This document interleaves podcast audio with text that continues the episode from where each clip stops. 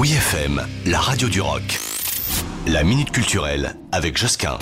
Pour la première fois à Saint-Briac-sur-Mer, Ille-et-Vilaine, région Bretagne, l'hôtel Nesset organise et accueille une exposition sur la presqu'île et au sein du château.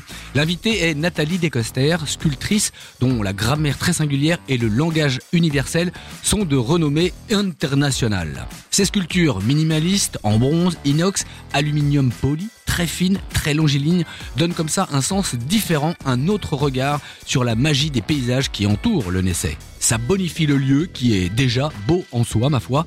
On a presque une impression, celle d'arrêter le temps et de prendre du temps, du bon pour le coup. Avec les questionnements artistiques de Nathalie Descoster, l'établissement, que dis-je, le château, souhaite offrir aux clients, en contemplant comme ça ses œuvres, des pauses philosophiques, des instants à méditer ou échanger. Et c'est vrai qu'on s'évade avec euh, la mer en face, ça ne fait qu'accentuer ce sentiment.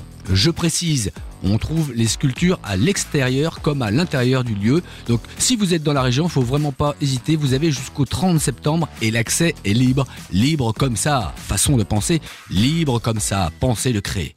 Retrouvez la minute culturelle sur wifm.fr.